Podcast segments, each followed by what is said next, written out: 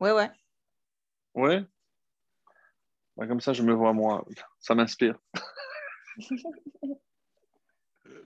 Euh, Rav, on peut faire euh, les Enregistrement. euh, Bien sûr. David Ben Yaakov, c'est les 11 mois en fait ce soir. Très bien. Alors, je note. euh. Merci. David Ben Yaakov, tu as dit? Oui, merci. Ok. Alors voilà, donc on va démarrer si vous voulez bien. Donc euh, le chiot de ce soir sera Lilu Nishmat David Ben Yaakov et également de Martine Rosine euh, Bat Odette Taïta, c'est ça le Bet Olama. Et pour la réfoua chez les, tous les malades, en particulier de Shmuel Yehuda Ben Chana Rivka. Donc, si vous avez d'autres malades qui vous pensez. Euh, Shemaya Shlomo Ben Johanna. Shemaya. Shlomo Ben Johanna Yona Hana. Johanna Yona Chana. Hana. Voilà. Voilà, Euh, parfait. C'est bon? Merci. Merci. Alors, on y va. Alors, ce que je vous propose donc ce soir, puisque nous sommes, euh, on va dire, à la veille de, de 17 Amos, donc comme vous le savez, ce sera ce dimanche. Et ce dimanche, euh, on va entamer donc une période euh, qui porte un nom particulier euh, que l'on connaît, qui s'appelle Ben Hametzarim, entre les détroits. Euh, Metzarim, c'est des endroits étroits, et c'est un, ce nom est tiré du livre de Echa, Kol Ben Hametzarim, c'est tout ce qui euh, le, le poursuivait, on parle ici du peuple juif, l'ont atteint quand? Ben Hametzarim. Une allusion au fait que peut-être euh, cette période qui est, euh, on va dire, néfaste pour nous, pour nous, pour le peuple juif, eh ben, s'il y a un ennemi qui a ou qui a la possibilité de nous faire du mal, eh ben, ce sera pendant cette période-là. Donc, on appelle les fameuses trois semaines qui vont depuis euh, 17 Tammuz jusqu'au 9 Av. Alors, je ne vais pas revenir sur des choses que l'on connaît, on va essayer d'apporter en tout cas un nouvel éclairage. Et je commencerai par un détail assez étonnant qui euh, est cité par euh, le Khatam Sofer. Donc c'est une allusion qui est faite euh, par le Khatam Sofer, que moi j'ai trouvé extrêmement intéressant, à savoir que c'est un livre qui s'appelle Emunat, Emunat Itecha. Et il cite le, le Khatam Sofer avec un détail extrêmement intéressant. D'abord et avant tout, pour remettre un petit peu, on va dire, les pendules à l'heure, rappelons quelles sont les cinq raisons pour lesquelles ce, dimanche on va jeûner, si évidemment le Mashiach n'est pas là avant, il faut y croire, puisque ça fait partie des 13 articles de foi que l'on cite, en tout cas, euh, nous les Sfaradim, à la fin de la tfila du matin, et on doit réciter, et on termine Biata et Triatametim, donc c'est une obligation de croire tous les jours. Donc, euh, véritablement, il faut le penser quand on le dit que euh, si le Mashiach vient avant, eh ben, on n'aura pas besoin de jeûner ce dimanche, et encore à plus forte raison, comme on va le voir à la lumière des enseignements du Harizal euh, que vous aimez tant. Les enseignements, bien sûr, qui sont toujours d'une profondeur et, on va dire d'une fraîcheur extraordinaire. Et on rappelle donc les cinq événements. Quels sont ces cinq événements? Donc, chronologiquement, c'est le jour où Moshe, lorsqu'il descend avec les premières tables, voit euh, cette idole, le, veau d'or, et là, il brise. Donc, je, je. Ce, que vous connaissez, je passe très rapidement parce que ce n'est pas l'essentiel. Euh, N'allez surtout pas imaginer que c'est un geste de colère. On le voit, Rashi, le dernier Rashi de toute la Torah nous dit Yachar Kochacha, Dieu félicite Abraham, de, Moshe, d'avoir fait ce geste parce que c'est comme ça qu'il a sauvé le peuple juif. En effet, l'image, euh, même choquante, d'un garçon qui était sorti pendant longtemps avec une fille et au moment donc après il laisse tomber cette fille ne lui convenait pas donc il se marie euh, avec une fille très très bien et sous la roupa il lève les yeux il voit son ex Là, il se retourne alors qu'il euh, vient de l'épouser. Il dit Je suis désolé, je ne peux pas rester avec toi. Et il s'enfuit avec l'ex. Alors, euh, ça, c'est un petit peu. Donc, on a compris que l'ancienne c'était la Avodazara, maintenant on a la Torah, comment le jour où on doit recevoir la Torah, euh, donc c'est évidemment le 17 Tammuz où Moshe devait redescendre avec ses tables, qui devait être un jour extrêmement heureux, joyeux, et bien quelque part donc on est revenu avec notre euh, ancienne maîtresse, c'est la Avodazara. Et euh, c'est pour cette raison donc qu'on a commencé à marquer cette date d'un jeûne. Par la suite, on dit que, et on se rapproche de Yerushalayim, donc c'est la brèche dans la muraille. Ensuite, à l'intérieur, c'est Boutal Hatamid, le, korban, le sacrifice perpétuel qui avait lieu tous les jours, euh, qui marquait un peu le lien entre le peuple et Akadosh Baruch Boutal, il a été annulé, comme le Talmud euh, le raconte. Donc, le jour où on devait remonter cet agneau, on s'est retrouvé avec un avec un cochon, et on dit que les murailles ont tremblé euh, le jour où on s'est rendu compte de ce qui s'était passé. On a compris que c'était quelque chose de très grave. Ensuite, euh, Apostomos, Sarah fait la Torah. Apostomos a brûlé un Sefer Torah. C'est le premier autodafé, on va dire. Et enfin, Huamad Tselem Baechal. Alors, qui a introduit le Tselem? C'est pas précisé. Il y a une marque dans, dans la Gemara. Est-ce que c'est Micha qui a introduit? Bon, peu importe. En tout cas, on a profané l'intériorité du Beth On commence par l'extérieur, la muraille, la première brèche, et on avance jusqu'au moment où, malheureusement, comme vous le savez, on a profané l'intériorité, donc l'endroit le plus, le plus kadosh. Et si vous me permettez, comme ça, vous commencez à réfléchir sur ce point. Donc, chaque élément chaque événement cité parmi les cinq aurait suffi à lui tout seul d'instaurer un jeûne. La preuve, c'est que pour les tables, on a déjà instauré un jeûne. Pour le fait de profaner le Echal, évidemment, Boutal si la Gemara témoigne que les murailles ont tremblé, c'est dire combien, combien c'était grave, bien entendu. Moi, ma question est simple. Comment imaginer que euh, une brèche dans la muraille aurait justifié de jeûner jusqu'à aujourd'hui. Imaginons qu'il n'y avait pas les autres causes. Est-ce que ça aurait justifié de jeûner juste parce qu'il y a une brèche? Évidemment, vous allez dire oui, c'est le début de la fin. Trois semaines après, c'est Tisha donc ça va être détruit. D'accord, personne n'est mort, personne, rien. D'accord, il y a une brèche, un avertissement. Prenez ça comme vous voulez. Mais en quoi je peux imaginer que c'est, on va dire, assez grave pour instaurer un jeune lédorote. Pas pour cette génération qui aurait peut-être des choses à se reprocher, mais nous encore. Donc 2000 ans après, on est encore en train de jeûner aussi à cause de ça. Donc c'est que forcément, il y a ici quelque chose euh, d'extraordinaire. Donc les années précédentes, pour celles qui s'en souviennent, on avait dit c'est parce que pour atteindre l'intériorité, il faut commencer par l'extériorité. Donc, il est évident que si cette muraille avait tenu, Roma et on sait très bien que la Choma représente la protection de la Torah, la protection du peuple juif. Tant que nous, on protège la Torah, la Torah nous protège. Donc, il y a évidemment une brèche. Une brèche ici, c'est pas uniquement euh, d'une manière, on va dire, physique. C'est pas parce qu'il y a eu un sédec, il y a eu une brèche euh, physique dans la muraille. Donc, peut-être que les Chachamim voulaient dire aussi qu'il y avait au sein de la Torah, lorsque je me permets de toucher même un peu, donc j'ai rien enlevé, juste une petite fissure, hein, Shalom dans la Torah, eh ben, euh, c'est la catastrophe parce que forcément, on va finir par souiller l'intériorité, la kedusha l'endroit le plus kadosh. Donc ça, c'est l'explication qu'on avait donnée précédemment. Mais je reviens maintenant. Donc, laissez cette question de côté. Et si jamais je ne reviens pas, je compte sur vous, bien entendu, pour me le rappeler. Euh, euh, surtout euh, que, bon, bah, Hachem, maintenant, mon, fils va mieux, mais on a passé la nuit dernière à l'hôpital. Donc, bah, Hachem, vraiment, ça, ça va mieux. Il est toujours à l'hôpital en observation, donc j'ai laissé ma femme. Donc, ce qui fait que si jamais je déraille un petit peu ou je dévie, vous me, remettez sur des rails. D'accord? Alors, donc, par rapport euh, au lien qui peut exister avec la paracha de Balak, j'avais dit que je n'en ai pas parlé. Pour celles qui veulent vraiment un commentaire, euh, je trouve très très original cette année sur la paracha de Balak essayez de vous euh, de récupérer le cours du mardi soir. Très sincèrement, il y a des, éléments assez beaucoup de hidushim. Et comme je sais que beaucoup euh, vont après l'écouter ou avant, je ne sais pas. Donc j'évite évidemment euh, lorsque on se voit la même semaine de reprendre certains éléments. Mais il y a un élément dont je n'ai pas parlé parce que je n'ai pas abordé du tout le 17 Tammuz au niveau de la paracha, mais les années régulotes, donc une année euh, normale comme celle-ci, où il n'y a pas deux mois Adar, Balak précède toujours 17 Tammuz.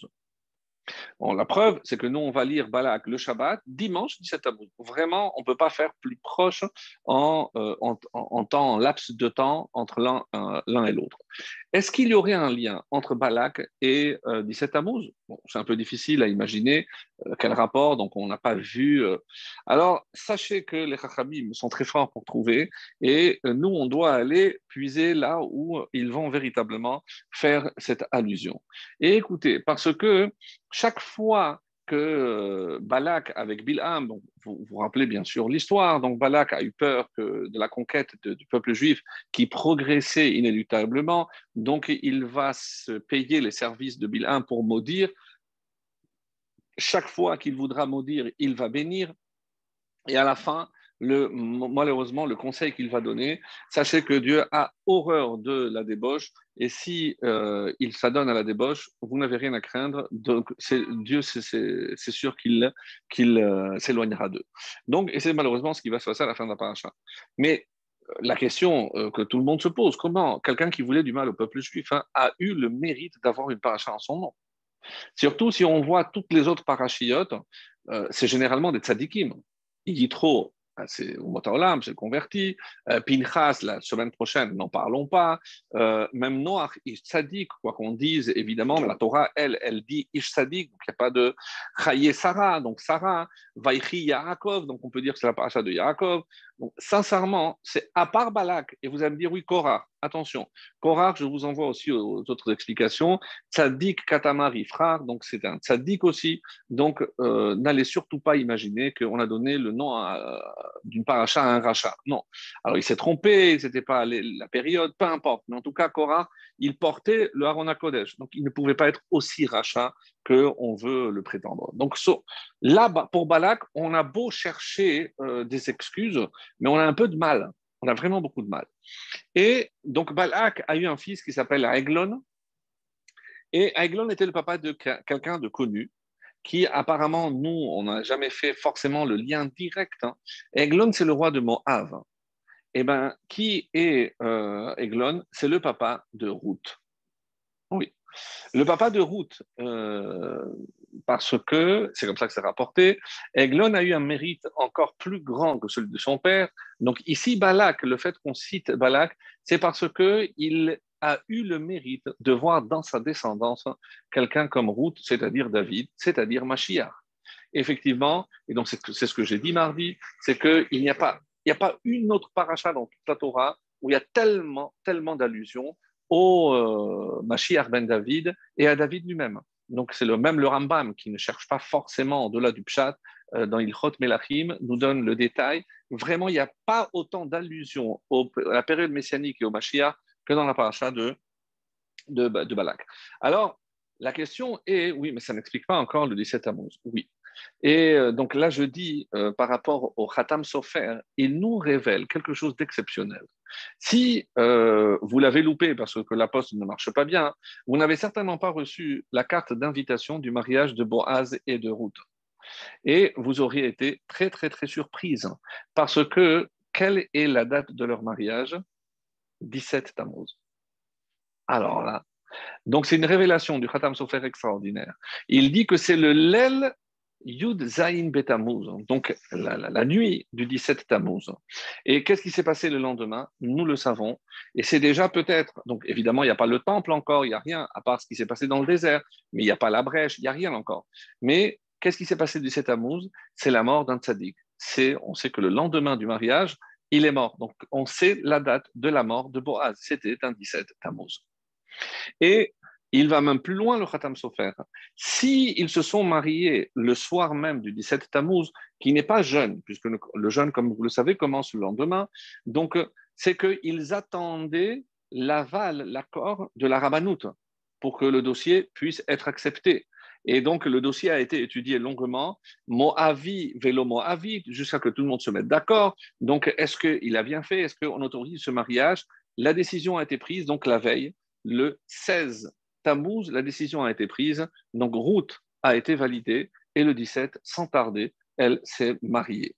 Et donc là, cette nuit, donc, va voir en quelque sorte l'embryon de Oved, Oved Ishaï, Ishaï David et David le Mashiach. Donc, est-ce que ce n'est pas un lien assez fort? Parce que Balak, finalement, c'est l'initiateur de la lignée de David Donc finalement, parce que parler de route, c'est parler de David, et parler de David, c'est parler de Mashiach. Donc évidemment qu'il y a ici un lien. Et toujours dans ce livre extraordinaire, Emunat Itecha, il va plus loin. Je disais que chaque fois que Balak a offert des sacrifices, à la demande bien sûr de Bilham, donc il dit toujours Shivat Parim Shiva. Donc il prend à chaque fois sept. Et il a fait sept, euh, sept sacrifices. Lorsque Dieu parle à Bilham, il ne dit pas Shiva, il dit Shivat. Shivat Hamizbechot, les sept hôtels que tu as dressés, donc que tu voulais pour faire du mal, et Emunat et il dit Shivat, c'est une allusion à, si je prends les quatre lettres, donc Shivat, Shiva, Ayin, Asar, Bet, Bechodesh, Tav, Tamuz. Shiva, Asar, Bechodesh, Tamuz. Donc il y a une allusion ici. Plus, vous voulez savoir ce qui va se passer? Shin Bet Ayin Tav. Shebo Butal Olat Tamid. Incroyable. C'est-à-dire, donc il y a non seulement, encore une fois, par rapport à Balak, par rapport à David, etc., mais le lien du 17 Tammuz est clairement mentionné dans cette paracha, toujours évidemment par allusion, mais euh, le lien est là. Donc, ce qui nous importe, nous, c'est de comprendre quel a été le mérite de Balak. Ça, j'en ai jamais parlé, euh, même dans les, différents autres cours que j'ai faits, puisque c'est une réponse que j'ai trouvée par la suite et que je vais euh, partager avec vous. Donc, à un moment donné, on dit que si Eglon a eu le mérite de voir chez lui la naissance de Ruth, c'est que Elon aussi avait un mérite. Donc bon, on n'en parle pas, mais forcément, puisque euh, quel a été le mérite de Eglon? Et ça, c'est justement la Gemara qui va poser cette question. Et il dit comme cela. Donc, à un moment donné, euh, donc je vous lis, c'est dans Sota Memzayin, c'est un enseignement très connu, c'est que toujours on doit faire les, les, les bisvod à filo chez l'olishma, même si c'est pas l'ishma, parce que mitor chez l'olishma, pas l'ishma. Donc même si on le fait d'une manière intéressée, on finira par le faire de manière désintéressée. Et on donne l'exemple euh, dans la Gemara de qui? De Balak qui a offert donc six animaux à cette reprise, 6 fois 7, 42. Et on dit, regardez les 42 corbanotes de Balak. Hein. donc même s'il n'a pas fait l'Ishma, mais parce que évidemment c'était pour faire du mal à Israël, mais il a eu quand même le mérite de voir la naissance de David. Alors tous les commentaires disent, mais je ne comprends pas, il n'a pas trouvé un autre exemple chez l'Olishma? Tout ce que tu m'as trouvé, c'est Balak.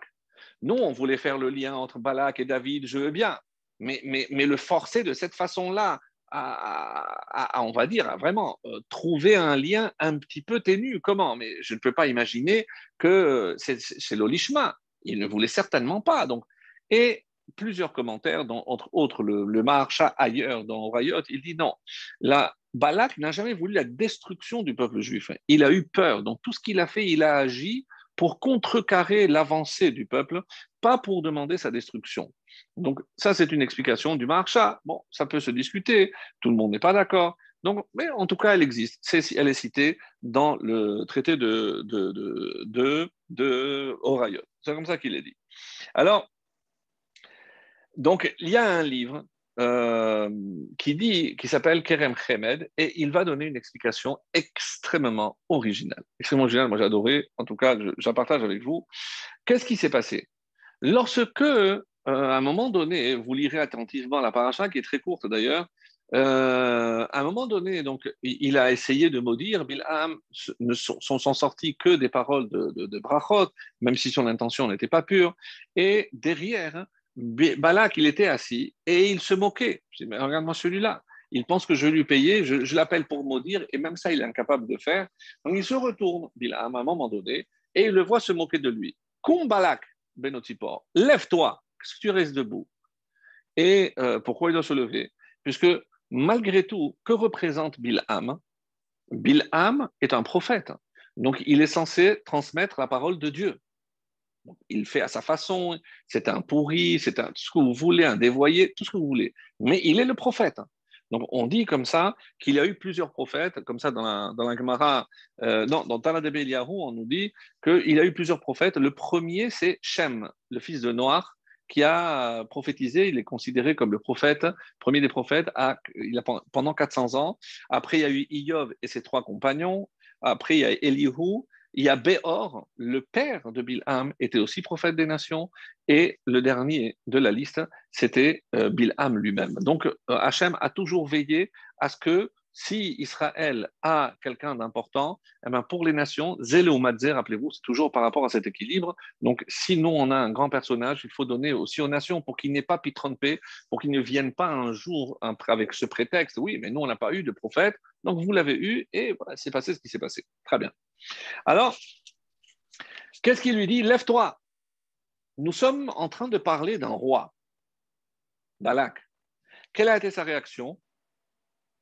Il s'est levé. Il s'est levé, pas par rapport à Bilham, dit euh, Kerem Chemed, ce livre extraordinaire. Qu'est-ce qu'il dit? Il s'est levé par rapport au kavod qu'il doit à Hachem. Alors, on est en plein délire. Parce qu'on parle ici d'un monsieur qui veut du mal à Israël. Et il appelle quelqu'un qui est aussi assujetti à ce même Dieu qui est en train de faire tous ces miracles pour ce peuple. Et le moment venu, il se lève parce qu'il sait qu'il doit un respect à ce, à ce Dieu. Qui est là et qui voit comment agit son père? Eh bien, Eglon, qui est en bas âge, et il voit son père se lever devant un homme de Dieu et il retient la leçon. Bien plus tard, on dit que Eglon, lorsque euh, Ehud Ben Gera viendra pour euh, lui parler, dès qu'il le voit de loin, qu'est-ce qu'il fait Eglon? Il se lève. Et euh, donc le Kerem Chemen dit, pourquoi il s'est levé? Donc même si je dis que Balak, il n'a pas fait l'ishma parce qu'il avait une mauvaise intention, mais mitor shelo l'ishma, il l'a fait dans une mauvaise intention. Qui? Balak. Balishma, et qui l'a fait vraiment dans une bonne intention? Eglon, son fils. Mais de qui il l'a pris De son père. Et quelle a été la récompense de Eglon parce qu'il a fait l'Ishma Ah, maintenant je comprends ce que l'Agmara voulait dire, que par rapport à ce que Balak avait fait par rapport au Korbanot et qu'il s'est levé, alors maintenant je comprends que Eglon, parce qu'il s'est levé, eh bien, il a eu le mérite de voir Ruth et de voir David. Et alors, quel rapport avec se lever? Nous, on se lève, maudit à chaque fois, la Torah, on se lève. On, a une rute chez nous. Alors, quel est le mérite Que représente le roi d'Israël ici sur terre? C'est la royauté céleste. Donc, parce qu'il s'est levé devant un homme qui représente Hachem, eh bien, tu auras le mérite de voir dans ta descendance l'homme qui représente plus que quiconque au sein du peuple juif hein, la présence divine sur terre c'est le roi d'Israël, David. Celui qui va commencer une lignée qui ne s'éteindra, même avec toutes les parenthèses malheureusement des exils, mais qui ne s'éteindra que au moment où Mashiach, Tzidkenu, Mashiach ben David, viendra pour relier tout ceci à David et pour relier à Eglon et donc à Balak. Donc, on a du mal à, faire une connexion pareille, mais c'est exactement ce, à quoi on est en train, ce, qu'on est en train de dire. Alors, et euh, si vous vous dites, oui, mais pourquoi nous, on n'a aucun mérite? On se lève quand il le faut. Pourquoi Parce qu'on s'appuie, on ne se lève pas bien. non, alors j'ai trouvé une réponse. Elle vaut ce qu'elle vaut. Moi, euh, c'est un peu un joker qu'on sort souvent. C'est Gadol VOC. C'est VOC. C'est que celui qui a reçu l'ordre de faire quelque chose a plus de mérite que celui qui n'a pas l'obligation et qui le fait quand même. Alors, on pourrait euh, évidemment parler très longtemps, mais la réponse, vous l'avez sur les bouts des lèvres. Et quel est le mérite de celui qui est obligé? C'est parce que pour pouvoir le faire, vu qu'il est obligé, il doit s'opposer au Yetzirara. Celui qui n'a pas d'obligation, le Yetzirara le laisse tranquille, parce qu'il s'en fout qu'il fasse ce qu'il veut. De toute façon, ça n'a aucun mérite. Mais toi, maintenant que tu as reçu l'ordre de faire, donc évidemment, qui se présente? Le Yetzirara. Et si tu le fais c'est pas parce que tu l'as fait que tu as un mérite. Gadol Hametsuvé. Non, c'est parce que comme on sait que les fonds que la récompense est en fonction de l'effort, et puisque ton effort, parce que comme tu es obligé, tu as eu aussi à être confronté au Yetzerara, alors le fait que tu le fasses, ah, le résultat le même. Toi, tu as fait, lui, il a fait. Oui, mais toi, tu as dû mener une lutte contre le Yetzirara, chose que lui n'a pas eu. Puisque comme il n'est pas obligé, le Yetzirara le tranquille, il n'a aucun mérite, lui. Bon, aucun. Bon, j'atténue. Il n'a pas le même mérite. Gadol, Gadol, ça veut dire qu'il a quand même un mérite, mais Gadol est beaucoup plus grand. Pourquoi? Parce que l'effort pour le faire est beaucoup plus grand. D'accord? Donc, je ferme ma parenthèse sur ça. C'est ce que oui, je mais excusez-moi, mais du coup, je ne comprends pas. Donc, pourquoi lui, il a eu un mérite? Parce que du coup, il n'est pas obligé. Voilà. Non, la, la, question, c'est pourquoi nous, on se lève? Ah, et on a, ça, ça par rapport à ça. Donc, si, alors, et c'est pour ça qu'on continue et on dit, si lui qui n'était pas Metsouvé, il a fait, il a une récompense. Alors, imaginez, nous qui sommes, oui, Metsouvi, mais nous, on se lève et chaque fois qu'il faut se lever, alors, quelle sera notre récompense? Évidemment, beaucoup plus grande. Et c'est ce qu'on a du mal, nous, à imaginer. Sechar mitzvah, quel est le vrai sachar du mitzvah? Mitzvah. Et on ne comprend pas. Pourquoi Hachem ne nous donne pas un petit, une petite avance ici-bas sur Terre? On, aurait voulu une petite avance. Mais non, parce que la mitzvah est quelque chose de tellement élevé. Matan secharan shel tzadikim, de lavo. Donc Dieu ne peut pas donner la récompense ici-bas. Parce que ici, c'est dévaloriser la mitzvah et la Torah que de, de prétendre que la récompense est ici-bas. Alors comment je fais? Quelle est la récompense? La meilleure récompense pour la mitzvah que tu as faite, c'est l'opportunité de faire une autre mitzvah. Donc c'est pour ça que mitzvah goreret mitzvah, parce que Hachem fait en sorte que tu accumules plus. Pourquoi? Pour comme ça, ta récompense là-haut sera évidemment beaucoup plus importante. Donc ça, je, ferme, je ferme la, la parenthèse. Alors, ça, c'était donc par rapport à un point qu'on pouvait relier avec la paracha que j'ai trouvé extrêmement intéressant. Et comme j'ai trop peur d'oublier, je, je, viens maintenant à la muraille puisqu'on doit parler cette Tammuz, et j'aimerais parler de, cette fameuse muraille. Qu'est-ce qui se passe avec cette muraille? Alors, le, le Rav, j'ai trouvé que l'histoire est très belle et elle explique bien. C'est le Rav Yaakov Galinsky donne un machal, une parabole. Donc il est connu, donc c'est un petit peu le, le Maguide de, de euh, on va dire actuel, puisque comme le Maguide de Douvno toujours répondait par des paraboles, par des, des donc lui aussi, il raconte une histoire. Et qu'est-ce que qu'est-ce que c'est cette histoire? Donc un jour où il devait faire une tournée pour ramasser de l'argent, il tombe sur un donateur qui lui dit, écoutez, euh, est-ce que vous pouvez revenir dans trois jours? Vous êtes occupé, vous partez? Non.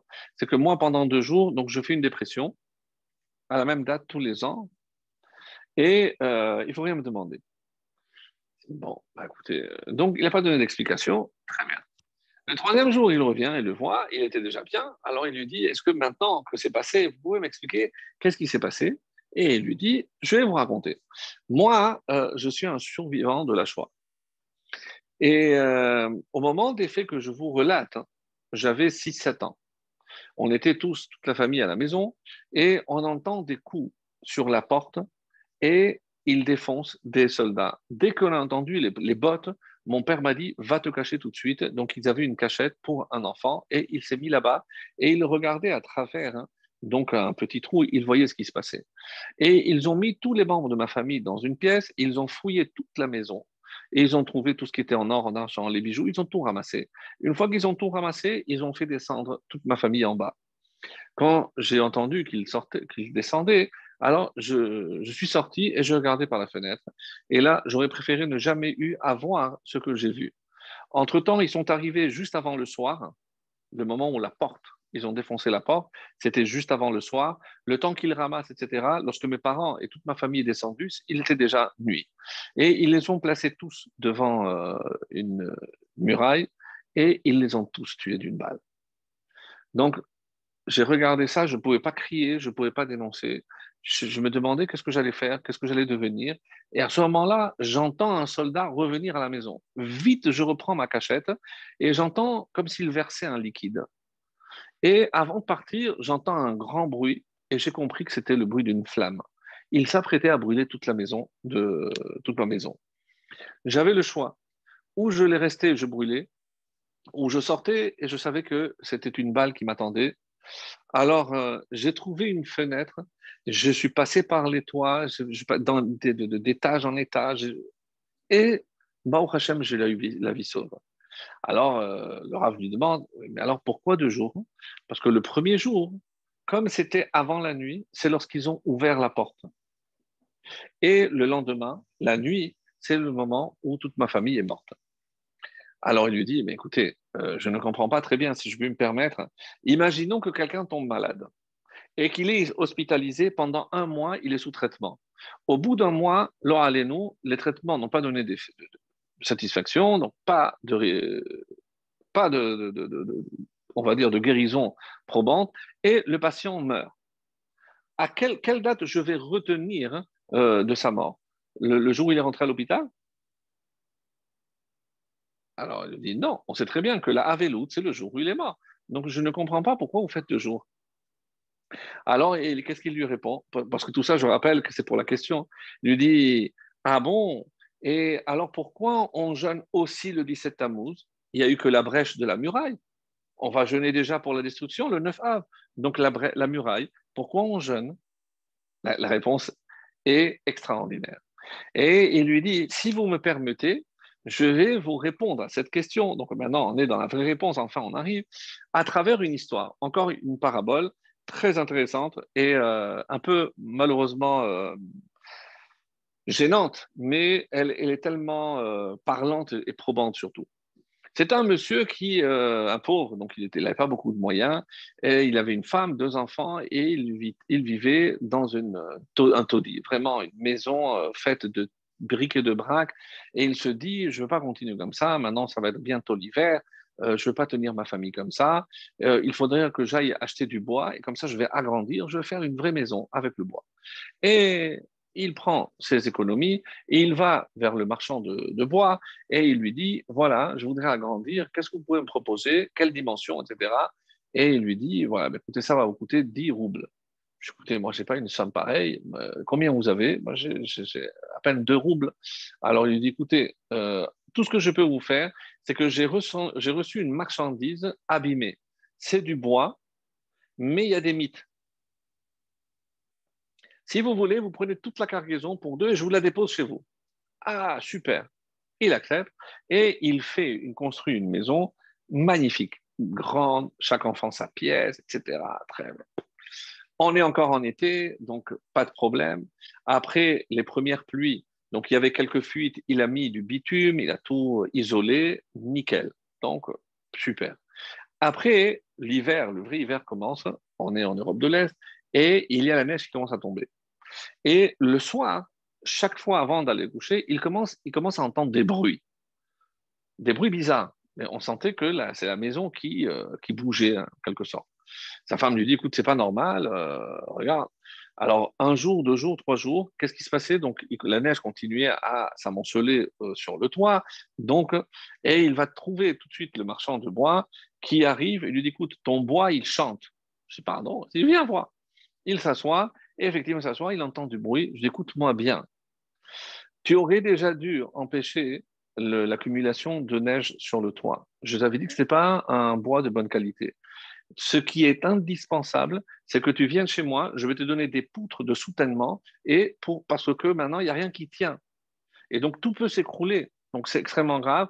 Donc, il vient chez moi et euh, tu paieras quand tu peux, mais il faut que tu viennes pour mettre ces poutres. Et il lui a dit, euh, écoute, c'est pas urgent, c'est pas urgent, c'est pas urgent.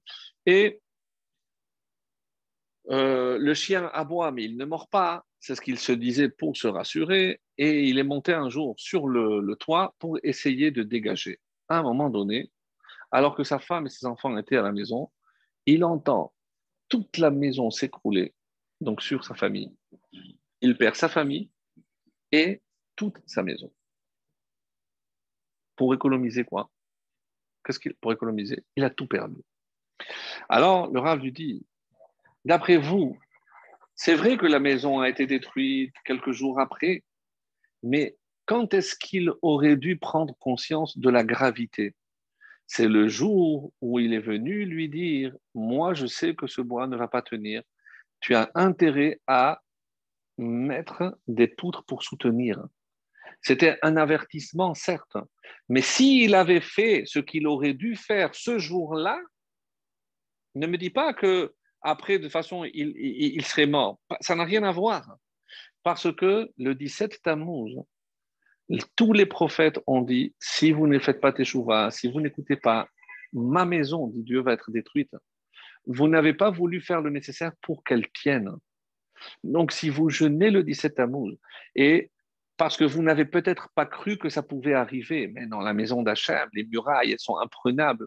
Lorsque vous avez vu la première fissure dans cette muraille, vous auriez dû commencer à réfléchir que si cette muraille peut être ébréchée comme elle a été, donc ça veut dire que le temple pourrait être détruit. Ce jour-là, si vous aviez fait Teshuvah, il n'y aurait pas eu de neuf. Donc, on ne jeûne pas simplement pour un événement euh, qui n'est peut-être pas aussi grave. Mais qu'est-ce qui est grave? Pas l'événement. C'est parce qu'on n'a pas écouté, parce qu'on n'a pas tenu compte des avertissements qui sont... Et on avait eu un premier signe que de la même façon que tu as vu cette muraille, cette première brèche, eh ben, tu verras aussi sa destruction. Et on n'a pas voulu y croire. Et malheureusement, et on jeûne le 17 et on jeûne le 9 avant. Donc ça, c'est pour prendre la mesure de la gravité des avertissements des Rachamim. Et c'est pour ça que c'est comme ça que il va, il va, on va dire, de, illustrer donc la raison pour laquelle on devrait jeûner le 17 Tammuz uniquement par rapport à, à, cela. Maintenant, on va rentrer dans le vif du sujet puisqu'on n'a pas parlé encore de Ben Sarim. Et je commence par encore une, c'est pas une histoire, c'est une Gemara qui se trouve dans Bechorot, et page 8. Et qu'est-ce qui est marqué là-bas? Il y avait un sage qui s'appelait Rabbi Yoshua ben Hanania. Rabbi Yoshua ben Hanania était un des élèves de Rabban Yochanan ben Zakkai. Dans le chapitre 5 des Pirkei Avot, on nous dit que Rabban Yochanan avait des, élèves et il et il a fait la louange de chacun. Donc lui, c'était Borsoud, qui ne perd pas une goutte, il, n'oublie jamais ce qu'il apprend. Et lorsqu'on arrive à Rabbi Yoshua ben Hanania, on dit Ashreyolato, heureuse celle qu'il a mis au monde. évidemment, vous verrez pour plus d'informations tous les commentaires, mais quoi, les autres mamans ne sont pas fières des autres? Bien sûr que oui. Mais quelle était la particularité de la maman de Rabbi Yoshua ben Hanania? C'est qu'on dit qu'enceinte, elle venait au Beth pour que son fils soit déjà dans le ventre de sa mère, bercé que par des paroles de Torah. Et ça a donné quelqu'un d'extrêmement important. Quel était, encore une fois, le rôle de Rabbi Yoshua ben Hanania? C'est que dans toutes les confrontations, toutes les disputations qu'il y avait avec d'autres sages, avec d'autres civilisations, c'était lui qu'on envoyait au front. Il avait du répondant, il avait véritablement une science extrêmement élargie sur tous les domaines, pas que la Torah, il parlait plusieurs langues, donc c'était vraiment quelqu'un d'exceptionnel. Et euh, c'est souvent lui qu'on cite lorsque il fallait faire face à ce qu'on appelait Sabé des Béatouna. C'est les sages d'Athènes. Les sages d'Athènes, donc en quelque sorte, c'était les, philosophes. Mais il y a aussi Chachmé Alexandria, c'était des juifs qui avaient commencé à dévier, donc c'est les premiers réformés de l'histoire. Et donc, c'est encore une fois, il y a plusieurs, plusieurs euh, exemples dans, le Talmud où c'est Rabbi Yoshua ben qui était confronté encore à, euh, ces, juifs-là, réformés pour ainsi dire. Et donc, le, César envoie ce sage, dit, je veux que tu ailles me trouver où se cachent les, euh, sages d'Athènes. Effectivement, donc ils avaient peur des Romains et ils, euh, se cachaient. Il les a trouvés. Et il a eu donc un échange avec un de ces sages-là qui lui dit, je sais que tu es parmi les sages d'Israël, parmi les plus forts. Alors, si je vais tester ta, sagesse, je vais te poser une question. Je dis, oui, vas-y. Et il lui apporte deux œufs. Deux œufs, et il lui dit, est-ce que tu peux me dire hein, quelle est la couleur de la poule qui a pondu cet œuf et cet œuf? Quelle est la poule noire et quelle est la poule blanche? En regardant les œufs. Alors, Rabbi Yoshua Ben lui dit, je vais te répondre, mais avant, toi aussi, tu vas me répondre à une question. Il va chercher deux fromages de chèvre. Et il lui dit, est-ce que tu peux me dire quelle chèvre était la blanche et quelle chèvre était la noire? Bon, la vérité, euh, c'est une histoire à nous rendre chèvre, euh, celle l'a fait la poule, la, fameuse, question philosophique, mais c'est ça la discussion. C'est ça la discussion. Et c'est pour ça qu'on dit que toutes les discussions de Rabbi Yoshua ben Hanania avec tous les sages, c'était derech remazim. Donc, parce que ce n'est pas uniquement dans la réponse, mais la question elle-même, elle était par allusion. La question n'était jamais directe et claire. Et, pour tester son intelligence, il y avait toujours une allusion cachée dans la question. Alors, et d'ailleurs, il y a une histoire semblable à celle-ci dans ce qu'on appelle Mavo, le Midrash Rabbah sur Echa, Echa, le livre de lamentation, mais là-bas, on a inversé. C'est un sage qui va à Jérusalem parce qu'on lui avait dit que les enfants de Yerushalayim étaient vraiment extrêmement doués. Donc, je ne sais pas si c'est vrai encore, ça, on pourrait le tester. Et il rencontre un petit Jérosolomite et lui dit Viens, mon fils, c'est vrai que vous êtes intelligent, ben, testez-moi. Et il lui montre deux fromages. Il dit Est-ce que tu peux me dire quelle était la, la, chèvre blanche et la chèvre noire? Il lui dit Attendez, monsieur. Et qu'est-ce qu'il fait, l'enfant? Il va chercher deux œufs. Je lui dis Si vous me dites quelle était la poule noire et quelle était la poule blanche? Donc, bon, ça, ça prouve qu'il y a du répondant. Mais nous, on revient à notre Gemara parce qu'on veut savoir quelle est la vraie question et surtout comprendre la réponse. Et vous allez me dire, mais bon, quel rapport avec notre, thème de ce soir? Vous êtes en train de vous poser la question. Alors, dans la même Gemara, juste avant, on parle du temps de fécondation de, certains animaux. Et entre autres, je passe au détail, si vous voulez, ça vous intéresse, vous irez voir. Et entre autres, on, arrive au temps d'incubation d'un œuf. Combien de temps un œuf doit être euh, incubé pour donner un poussin, pour qu'il y ait de la vie? Et l'Agmara répond 21 jours. 21 jours. 21, 21. Et donc, la poule noire et la poule blanche. Qu'est-ce que ce sage est en train de demander à Bishop Hanania Je ne comprends pas. Vous êtes le peuple élu, vous n'êtes pas le peuple élu. Bien sûr est le peuple élu. Alors, comment tu peux expliquer que vous avez trois semaines blanches et trois semaines noires? Ça n'a rien à voir avec la poule, ça n'a rien à voir avec l'œuf, Évidemment que l'œuf pour nous est aussi un symbole de deuil, rappelez-vous toujours. C'est un symbole de vie, mais c'est un symbole de deuil parce que c'est rond, c'est le, galgal. Donc, qu'est-ce qu'il voulait dire par là? Si vous êtes le peuple élu, comment se fait-il que pendant trois semaines, Dieu vous oublie et tous les malheurs de la terre vous arrivent pendant ces trois semaines? Donc la question est très puissante, est très puissante. Et qu'est-ce qu'il rapporte comme réponse? Le fromage. Est-ce que parce que la chèvre est noire, le fromage va être noir? Le fromage est toujours blanc, même si la chèvre est entièrement noire. La, réponse est extraordinaire. Donc, c'est pas juste, vous comprenez qu'il n'y a pas ici euh, véritablement. Alors, qu'est-ce qui se cache? Qu'est-ce qu'il voulait dire par là? Tu te trompes complètement. Nous, on n'a pas des semaines noires. C'est une autre façon d'approche d'Hachem. La preuve, et il apporte la preuve des boucles de pour Les boucs étaient identiques. Il fallait que les deux boucs aient la même taille, le même prix, la même couleur, tout identique. Et un bouc était sacrifié sur l'autel et l'autre la Azazel. Est-ce que je vais dire que celui qui est envoyé à Azazel, c'est pour la Avodazara qui a Dieu ne plaise? C'est sûr que non, parce que c'est Hachem qui demande la Torah. Et, puis, donc, c'est un tirage au sort. Donc, il aurait, ça pu très bien être celui-là ou celui-là. Donc, même le bouc qui allait à Azazel, c'est aussi pour servir Dieu. Donc, comme l'histoire de Elioanavi sur le mont Carmel, avec les deux vaches, avec, le, avec les, prêtres de la Avodazara, de Béor. Donc, qu'est-ce qu'il leur a dit? Je, Voilà, on va prendre deux vaches et on va voir si le feu descend sur ma vache, c'est moi qui ai raison, et si c'est sur votre vache, vous avez raison. Alors, les deux vaches étaient identiques. Il a dit euh, à la vache. Euh, donc, ils ont voulu tirer une vache, prenez-vous. Ils ont tiré la vache, la vache n'a pas bouché. Et euh, commence un dialogue entre la vache, oui, il n'y a pas que la, la qui a parlé, commence un dialogue entre la vache et Navi? Je sais pourquoi tu veux que moi je vais faire servir la Vodazara Moi, je veux servir Dieu. Alors il se baisse et lui dit Ne t'inquiète pas. Même si c'est eux qui te sacrifient, c'est aussi pour servir Dieu. Il lui dit, si tu es convaincu, alors moi, je ne vais pas y aller. Toi, tu me, tu me, tu me, tu me mets dans, dans, leurs mains. Et donc, il y a attiré et leur a donné. Donc, qu'est-ce que ça prouve? C'est un peu comme Yom Kippurim. Il y a deux façons de servir Dieu. Soit comme Kippour, le pardon, l'abstinence, soit Purim, la joie, l'abondance, l'allégresse. Donc, c'est deux façons différentes mais complémentaires.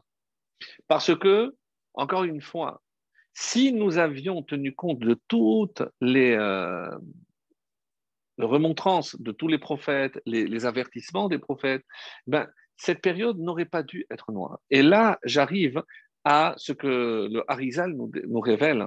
Donc, on, comprend bien, Libo, c'est le jour de Matan Torah, le jour de la, de la joie par excellence. Ça aurait dû être qui À quel moment? Le 17 Tammuz, c'est là où on a reçu les tables. On devait recevoir les tables. Vient le Harizal et nous dit, en se basant sur la prophétie de Zecharia, qui dit que tous les jeunes seront les Sasson ou le Simcha. Il viendra un temps où ce sera Sasson et Simcha, qu'il y aura de la vraie joie.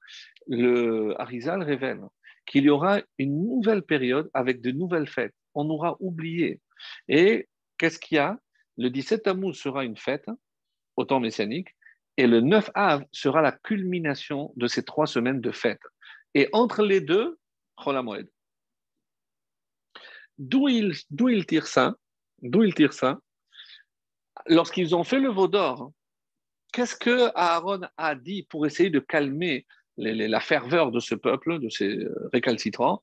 Il leur a dit Chag Lachem Machar. Il voulait gagner du temps, il savait que son frère n'allait pas tarder à descendre. Donc il a repoussé la fête ne festoyez pas maintenant, on va attendre demain. Il voulait temporiser le temps que son frère arrive.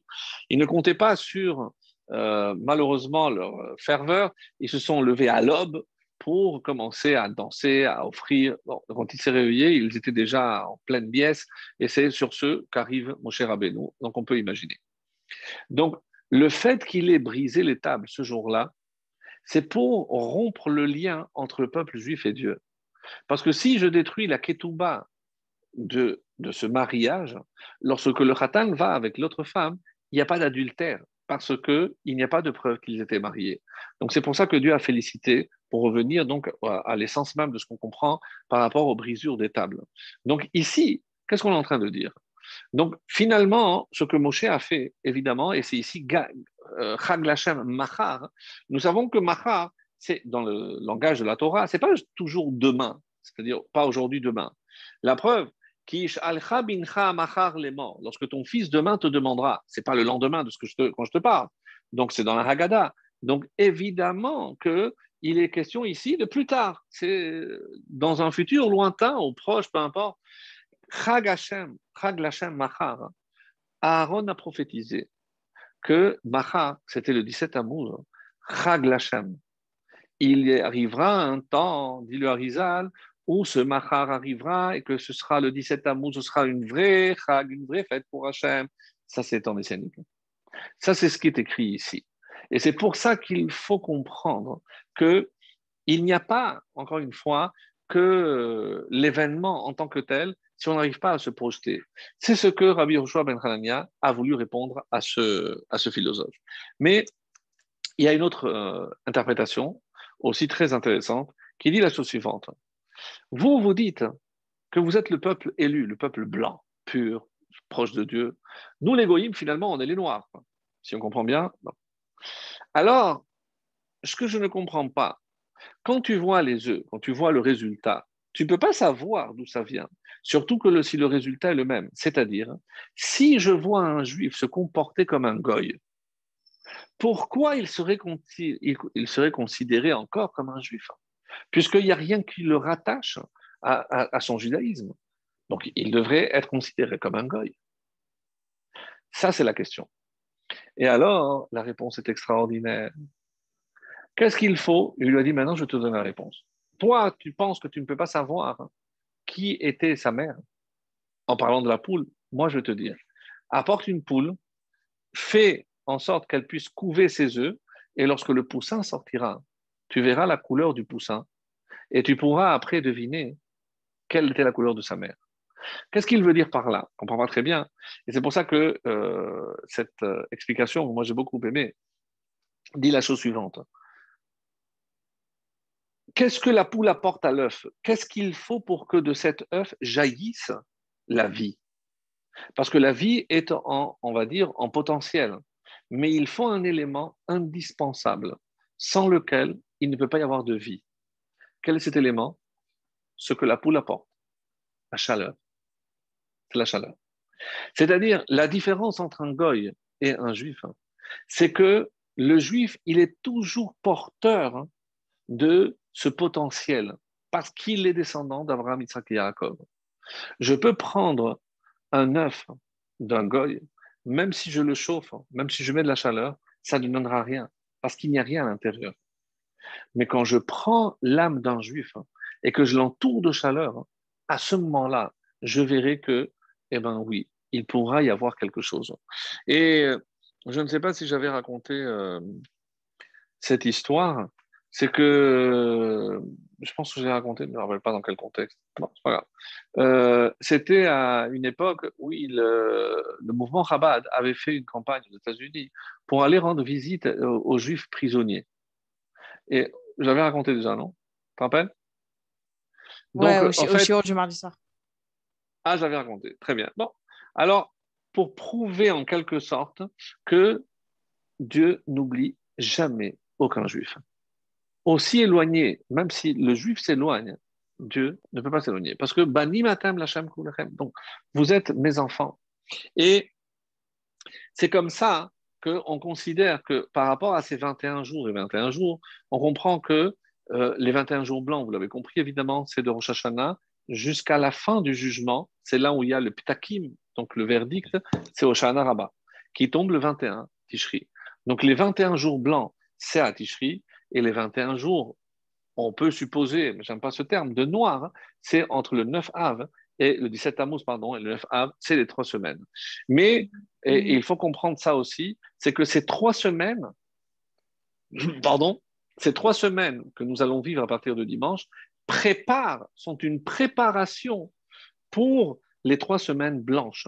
Parce que, effectivement, si, et euh, rappelez-vous, euh, quel est, on va dire, euh, le, thème récurrent à toute la période de Tishri, en tout cas jusqu'au jusqu'à Araba On commence par Aseret Yemé, Teshuvah. Donc, tout est placé sous le signe de la Teshuvah.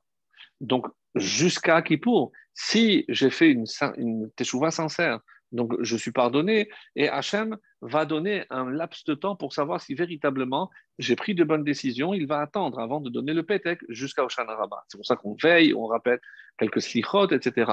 Mais la même façon, la même façon, c'est ce qu'il faut comprendre, que comment je peux éviter et transformer ces trois semaines noires en semaines blanches, c'est par le même élément. Parce que si je fais tes chouvas, si je comprends que l'élément central de ces trois semaines, c'est la teshuva, alors qu'est-ce que je vais faire? Je vais transformer, dans la littérature et dans la, Torah, donc on transforme le rouge écarlate en blanc. C'est le signe du pardon. Donc moi, je préfère parler de rouge en blanc et pas de noir en blanc. Donc parce que c'est noir, c'est trop de deuil, etc. Donc si on est capable de vraiment faire Teshuvah ces trois semaines, alors on est déjà fin prêt pour les trois semaines à venir. Donc, ça, c'est par rapport à, à ce point euh, que je voulais voir avec vous. Mais euh, je vais maintenant aborder un autre point. Et c'est lorsque euh, Hachem voit, après la destruction, donc, il se rapproche de, euh, de Yirmiyahu. Hachem a voulu éviter la souffrance de Yirmiyahu. Comment? Par le fait qu'il l'a éloigné de Rouchalaïm pour qu'il ne voit pas la destruction. c'est bien connu, etc. Et euh, à ce moment-là, donc, euh, lorsqu'il a entendu, parce qu'il savait pertinemment, le prophète Jérémie savait parfaitement ce qui allait se passer, donc lorsqu'il revient avec donc, une partie des exilés, il va sur les décombres du Beth Amikdash, il s'assoit, il se lamente, il pleure. D'après certains, c'est là où il a rédigé le fameux livre de Echa des Lamentations, c'est à ce moment-là. Comment une ville aussi peuplée est, devenue aussi solitaire, etc. Donc, vous lirez ce qu'on lit d'abord, c'est le texte central aussi de, du 9 Av. Et il pleure alors Hachem, lui apparaît et lui dit euh, Jérémie, est-ce que tu t'es posé la question comment moi je me sens? La vérité, c'est que nous, on ne peut pas comprendre euh, quand on parle de sentiments pour Hachem. Donc évidemment qu'il doit ressentir, puisqu'on l'a vu déjà par rapport à l'épreuve du buisson ardent. pourquoi il a choisi un buisson pour montrer que lui aussi, il, souffrait avec le, peuple. Donc même si je ne sais pas exactement ce que ça veut dire, souffrir, mais en tout cas, je comprends qu'il y a ici quelque chose qui euh, s'apparente à la souffrance de l'homme. Et alors, euh, Hacham dit à Yirmiyahu, il lui dit, pour que tu comprennes, je vais prendre un exemple humain. Imagine un couple qui pendant des années et des années n'ont pas eu d'enfant. Et au bout de 20 ans, ils ont un garçon. Bar mitzvah, c'est un mariage, imagine, c'était vraiment exceptionnel. arrive dix ans après le jour de la choupa. Et là, une fête. Imagine comment se sent ce père si sous la choupa, son fils a une crise cardiaque, il meurt. Il dit voilà, tu peux imaginer, eh ben, ça se rapproche de ce que moi je ressens aujourd'hui. J'ai attendu 26 générations avant de donner la Torah au peuple juif. Comment la Torah, comment les Juifs sont appelés pour Hachem? Banim Atem, l'Hachem. Nous sommes des enfants, vous êtes mes enfants. Donc, je vous donne le plus beau cadeau qui soit. À la bar mitzvah, il reçoit le mitzvot. Et là, le jour où vous devez vous marier, le jour où enfin on va trouver une maison pour vivre ensemble, le Beth Amikdash, qu'est-ce que vous faites? Vous détruisez tout. Vous bafouez ce cadeau, bafouez la Torah, et tout est détruit. Comment tu veux que je me sente, Irmiao Et alors, et je vais te dire autre chose. Nous sommes à la destruction du premier temple. Donc, en fait, Irmiao. Il y a combien de tribus en Israël qui restent? Deux.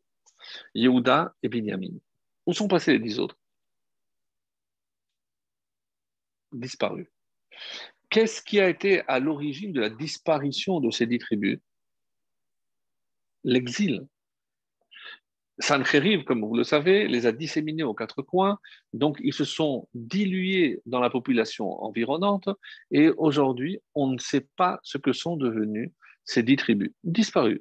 Il y en a qui pensent que c'est une partie chez les talibans, qui ont quelques réminiscences. Peu importe.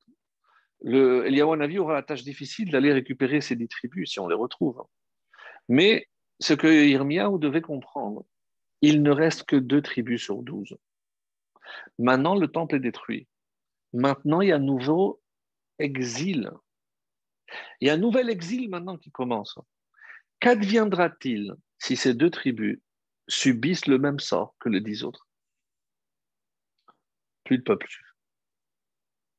Plus de peuple juif. Donc, ce que je te conseille, Irmiarou, au lieu de rester ici à pleurer, c'est d'aller aller trouver un bon avocat et en la personne de Moshe, et des Avot va les solliciter pour qu'ils interviennent pour sauver les restes d'Israël. Hachem, tu sais très bien qu'on ne sait pas où Moshe est enterré. Qu'est-ce que tu me demandes? Il lui dit Va au bord du Yarden et dit Ben Amram, Ben Amram, fils de Amram, fils d'Amram, tes fils sont en danger. Il apparaîtra tout de suite. Il n'a pas tardé, c'est ce qu'il va faire. Irmiaou, tout, tout, est rapporté dans ce midrash magnifique. Donc Irmiaou va au bord du Yarden et dit Ben Abraham, Ben Abraham, tes enfants sont en danger. Moshe se matérialise. Quel est le problème? Et Irmiyahu lui raconte ce qui s'est passé. Et là commence le plaidoyer de Moshe Rabbeinu. Il lève la tête et dit Moshe, Hachem, moi j'ai donné 40 ans de ma vie, si ce n'est pas plus, pour ce peuple. Tout le monde sait que le fait que j'ai frappé ou que je n'ai pas parlé, comme on l'a vu dans Ruka, c'est un prétexte. La vraie raison, c'est qu'il n'était pas question, il n'était pas question que si mon peuple restait dehors, que moi je rentre en Israël. Ah, mais il a fait 515 prières. Pourquoi?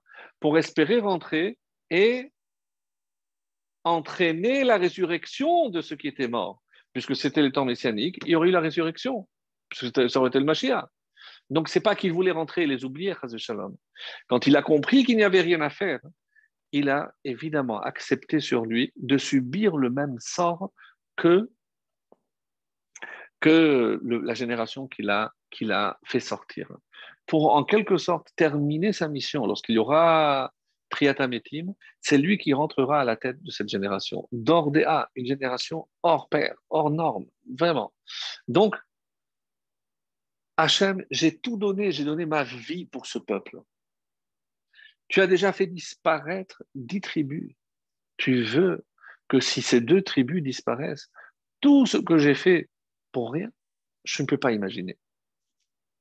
Qu'est-ce qu'il répond à Hachem? Pas de réponse. Yirmiyahu interprète, Moshe, c'est pas assez fort. Il va à Hebron. Il va à Abraham, Abraham, tes enfants sont en danger. Abraham arrive, qu'est-ce qui se passe? Regarde. Hachem, est-ce que tu connais quelqu'un d'autre qui a été prêt à sacrifier ce que moi j'ai sacrifié Tu parles, toi, de quelqu'un qui a attendu un fils. Moi, j'ai attendu d'avoir 100 ans pour avoir un fils. À 137 ans, tu me demandes de l'égorger. J'ai hésité une fraction de seconde. Tu m'as promis un peuple. Maintenant, il n'y a pas de peuple. Il n'y a qu'un homme. Tu me demandes de tuer cet homme. C'est-à-dire, tout le peuple, tu me demandes de le faire détruire. Tu m'as dit à la fin non. Parce que à travers Yitzhak naîtra le peuple juif. Maintenant, tu veux détruire le peuple juif, ça voudra dire que toute cette Akedah n'aura servi à rien. Ça n'a aucun mérite ce que j'ai fait à tes yeux. Silence. Yitzhak, Hachem, je ne suis pas content. Parce que si des gens en parlent, eh bien, on va mettre quatre sur table, dit Yitzhak. Tu m'as jamais demandé, à mon avis. J'avais 37 ans. tu as demandé Nisayon, Avraham, Hachem, Nisa Avraham.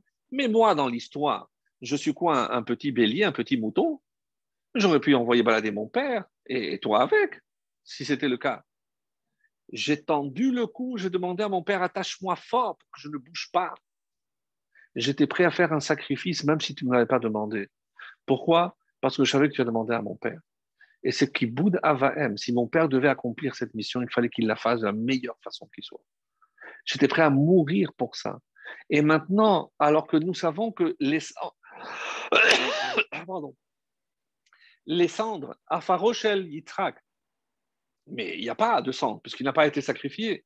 Mais comme si ces cendres sont devant toi, devant, toi, devant le trône céleste, et maintenant, tout ça pour rien, tu vas faire disparaître tout ce peuple, toute cette descendance Hacham ne dit rien. Yaakov, quelle est l'épreuve de Yaakov?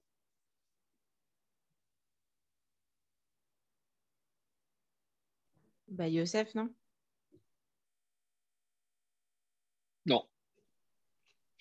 Là, bravo, bravo. C'est Sarah qui a dit ça Ouais. Bravo. On dit, pas 14 ans, puisqu'il a fait encore 6 supplémentaires, 20 ans. Mm. Il est resté 20 ans chez l'homme, l'homme le plus fourbe. Les, fourberies de, de, de, l'autre, c'est, rien à côté de ce que Lavan. Lavan est l'homme le plus fourbe qui soit. Quelle a été la pire des épreuves? Après tout ce qu'il s'est donné pour le troupeau, j'ai pas dormi en été comme en hiver. Est-ce qu'une seule bête a manqué? Est-ce qu'il y a un loup qui a dévoré? Est-ce que rien? Tu m'as trompé des dizaines de fois. Tu as changé à chaque fois parce que tu voulais vraiment me faire du mal, de faire du tort. Et même lorsque je te disais que je faisais tout mon possible, tu dénigrais une mauvaise foi comme si tout ce que je faisais n'avait aucune valeur à tes yeux. Alors, qu'est-ce que Yaakov met en avant? J'ai donné 20 ans de ma vie avec l'être le plus fourbe qui soit. Pourquoi faire finalement? Qu'est-ce que j'ai fait là-bas? Travailler, m'enrichir? J'ai fait pour ça? Non. Parce qu'il y avait quatre étincelles là-bas. Quatre étincelles qui devaient mettre au monde les douze tribus d'Israël. Bilha, Rachel, Zilpalea. Donc, toutes ces années que j'ai travaillé, pas pour moi, pour toi, Hachem, pour donner naissance à ton peuple. Et maintenant, tu veux le faire disparaître? Tous ces, sacrifices que j'ai faits pour rien en vain? Hachem ne répond pas. Yirmiyahu est en panique. Il ne reste plus d'avocat. Et là, Kol Barama Nishma, on entend de loin une petite voix fluette une bonne petite femme qui approche Hachem, je ne te comprends pas. Oui, tout tu sors toi? Personne t'a sonné, toi, que tu fais là? Fais moi, j'ai mon mot à dire. Pourquoi tu veux détruire? Parce qu'ils ont fait Avodazara? Tu serais jaloux, toi? Moi, j'ai tout donné à ma soeur. Mais pourquoi? Pour lui éviter une humiliation. J'ai donné mon mari la possibilité de créer le peuple juif, la place à Merat Marpella, j'ai tout donné. Pourquoi? Pour ne pas qu'elle soit humiliée. Toi, tu vas me dire que tu es à ce point jaloux que tu vas maintenant, pour te venger, exterminer ce peuple. Qu'est-ce qu'Hachem lui dit? Minai koler C'est bon. Rachel, arrête. Yesh la banim. Je te promets une chose, c'est que les enfants reviendront. Tes enfants ne disparaîtront jamais. Tes enfants ne disparaîtront pas. Et si nous sommes là, c'est par le mérite extraordinaire de Rachel. Bon, ça c'est le Midrash, magnifique, très beau, les femmes sortent contentes. Moi, j'ai une question. Je fais très bien, tout le mérite pour Rachel. Mais comment je vais comparer ce que Rachel a fait à ce que Abraham a fait? Est-ce qu'on peut mettre sur un, même pied d'égalité? D'accord, c'est énorme, on ne va pas minimiser le, sacrifice, le don de soi, l'abnégation, des sirops, tout ce que vous voulez. Mais je peux comparer à ce qu'Abraham a fait. Alors, vous êtes des femmes, donc vous ne serez jamais assez objective. Vous aurez du mal à accepter. C'est une question de comparaison. C'est enfin, pas genre ah. un acte, il est mieux que l'autre. C'est que, relativement parlant, entre guillemets, ça se rapproche plus. Enfin, elle, elle peut se comparer ce qui y est arrivé avec ce qui se passe avec les Israël. J'entends ce que tu dis. J'entends ce que tu dis. Et peut-être qu'on retrouve un peu de ta réponse dans la réponse du Maharal. Puisque celui qui pose cette question, évidemment, ce n'est pas moi, je ne me serais pas c'est, le Maharal de Prague. Le Maharal de Prague pose la question mais comment je peux comparer le sacrifice des Havot au sacrifice de Rachel, avec tout le mérite qui revient à Rachel Et il donne une explication vraiment merveilleuse. De quoi s'agit-il? Il dit par quel mérite on a eu le premier Beth Amikdash Et il répond par le mérite de Abraham, Yitzhak et Yaakov. Pourquoi? Parce que chacun a apporté, nous savons que les trois représentent les trois piliers sur lesquels le monde tient, Al Gimlut Rasadim, Al Adin, de la Torah, donc ça on le connaît, mais on sait aussi que chacun est à l'origine de ce qui est considéré comme l'antidote des fautes les plus graves. Abraham, c'est le chesed. Quelle est la faute qui est appelée chesed? Giloui Arayot. Bravo. Donc, tant que je n'ai pas, pas fait Gilou Yarayot, le chesed de Abraham maintient le Beth Amikdash. Il y a eu Gilou Yarayot, le mérite, le chesed d'Abraham disparaît. Yitzhak, Yitzhak c'est din. C'est quoi la justice?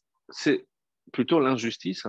C'est jouer et prendre le rôle de Dieu. Pourquoi? Pour ôter la vie à quelqu'un. Parce qu'il n'y a que Dayan Ahmed, il n'y a que Hachem qui juge. Et donc, c'est Shfichud Damim. Ah, il y a eu Damim, plus de mérite de Yitzhak, plus de Mishpat, plus de Din. Yaakov, peut-être qu'on va sauver quelque chose. Yaakov, c'est Titen Emet Yaakov. C'est la vérité absolue. Torato, Torat Emet. Et quel est l'antidote? C'est le mensonge le plus grossier par rapport à la vérité qui est la plus, la plus vraie, la Torah. Évidemment, c'est la Avodazara. Qu'est-ce qui s'est passé? Avec ces trois fautes on a éliminé le mérite des trois Avot. Et c'est pour ça que le temple a été détruit. Si on n'avait fait que deux, on aurait pu tenir avec une. À plus forte raison s'il n'en restait que deux. Mais lorsque les trois fautes, et c'est comme ça que le Maral explique, il détaille plus, mais on a enlevé le mérite. Donc s'il n'y a plus de mérite, il n'y a plus de temple, le temple est détruit. Question que pose le Maral. Maintenant qu'on a épuisé le mérite des par quel mérite on a eu le deuxième Beth Amikdash Et qu'est-ce qu'il répond? Il restait deux tribus. Ils se sont rendus compte que si on voulait maintenant reconstruire le Beth Amikdash, il n'y avait qu'une seule possibilité se serrer les coudes. Parce que si on subissait le sort des dix autres tribus, le peuple juif disparaîtrait. Qu'est-ce qu'ils ont fait? La hardoute. Par quel mérite le deuxième temple a été construit? C'est par la hardoute. Alors c'est vrai que c'est Ezra et Nehemiah qui ont joué un rôle déterminant, c'est que c'est eux qui ont joué le, rôle de catalyseur, puisque c'est eux, qui, ont réuni tous ceux qui sont revenus.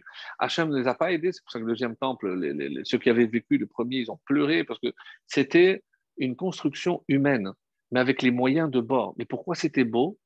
Parce que toi, tu es un bon guerrier, tu vas prendre ton arme, tu vas protéger pendant que nous, on travaille.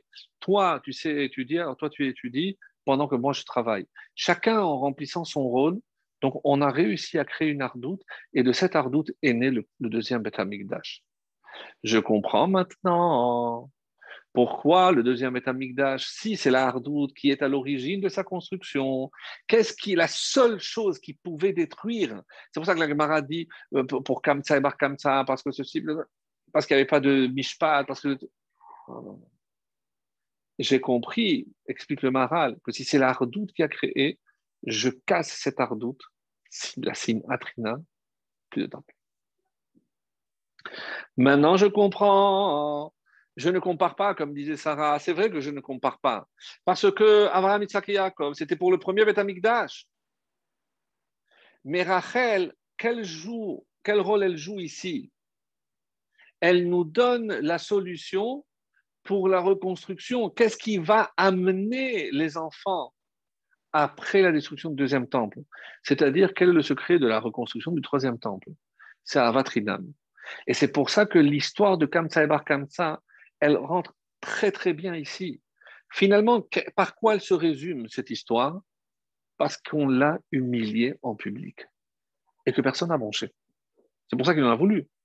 Et il n'en voulait même pas, on ne connaît même pas le nom de celui qui l'a humilié. Il s'est retourné, les Chachamim, tous autant que vous êtes. Vous avez subi, vous avez vu comment il m'a humilié? Pas un mot. Pas un mot. Ah, et qu'est-ce qu'elle a fait, euh, Rachel? Elle a l'inverse. Elle a tout fait pour éviter l'humiliation. Et comme ça, comme ça, que ça démontre, c'est que personne n'en avait rien à faire qu'un juif comme Bar Kamsa, qui était certainement très rachou, eh bien, il se fasse humilier en public. Ça ne concernait personne. Ah, ça ne concerne personne. Alors, moi, je veux plus de temple. Et le temple a été détruit. Donc, il ressort de là, pour conclure, après si vous avez des questions, il ressort de là que tant que je ne comprends pas le mérite par lequel j'ai eu le deuxième Beth je ne veux pas comprendre pourquoi, quelle est la véritable cause de sa destruction. Et je comprends que la pire des maladies du peuple juif, c'est laquelle? C'est l'exil. Parce que l'exil, comme les dix tribus, s'il n'y avait pas eu la promesse faite à Rachel, Min'i koler mi arrête, je te promets que tes enfants reviendront. Regardez, au bout de 2000 ans, 2000 ans d'exil, donc après une Shoah, après euh, les pogroms, l'Inquisition, après tout ce qu'on a subi, comment expliquer qu'on est encore là et qu'on est, on a revécu de nos cendres? Et c'est le cas, puisque vraiment, quand on parle de la Shoah, on a revécu à partir de nos cendres. Donc ça, c'est la promesse que Hachem avait faite à Rachel. Et où je retrouve ces trois personnages plus Rachel, c'est lorsque je sais que notre maladie et notre plus grand danger, c'est l'exil. Et attention, n'allez surtout pas imaginer que, bah, prochain, parce qu'on est aussi en Eretz, que nous, on est à l'abri. Il n'y a qu'à voir ce qui se passe dans le gouvernement. Euh, peut-être pour nous secouer, euh, voilà, le, corona revient à grands pas. Plus de voyages, plus machin. Donc, au lieu d'aller en avant, on est en arrière. On croyait qu'on était très avancé. Non. Rabot mahashavot belevish continuez à faire vos plans. Tu peux ourdir tous les plans que tu veux. C'est Hachem qui aura le dernier mot. Ça, on, est, on en est convaincu. Donc, qu'est-ce qui se passe par rapport à cela? C'est ça ce qu'on n'a peut-être pas encore euh, tiré comme enseignement. C'est que il n'y a pas cette ardoute. Quand je dis qu'il y a un mois qui est propice à la guérison, pourquoi on dit? Ben, On n'est pas tous malades. Oui, mais quand on dit quelle est la, pire maladie du peuple juif et le plus grand danger, c'est l'exil. Donc, et l'exil en tant que, on va dire, dilution au sein d'une population environnante, où on, n'est plus ce qu'on est censé être. Et quel est ce mois Ani Hashem Rof Echa. C'est le mois de Iyar. Et qu'est-ce que vous avez remarqué, rappelez-vous? Aleph Yud Yud Resh, Avraham, Yitzhak, Yaakov, premier temple, Resh Rachel, deuxième temple. Donc, le mois de Iyar, c'est vrai qu'on parle de Tammuz maintenant, mais le mois de Iyar marque pour nous rappeler finalement ce qu'on attend. Pourquoi? Pour que prenne fin notre exil actuel. Comme tous se sont avertués, entre autres le Rabbi Boavitch, si c'est la signe Atrinam qui a causé la destruction, donc il n'y a qu'un seul moyen, c'est Avatrinam. Et il faut croire qu'on n'a pas tiré les leçons, qu'on a vu la brèche dans la muraille et on n'a pas tiré les conclusions.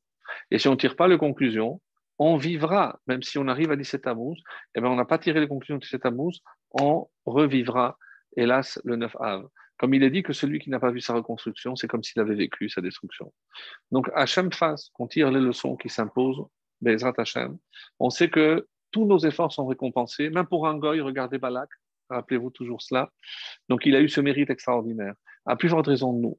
Si on fait des efforts nécessaires, on, ben, on verra Bezrat Hashem, la, la reconstruction du Beth Hamikdash avec le descendant de David et de Ruth de nos yeux. Amen. Question. Ah.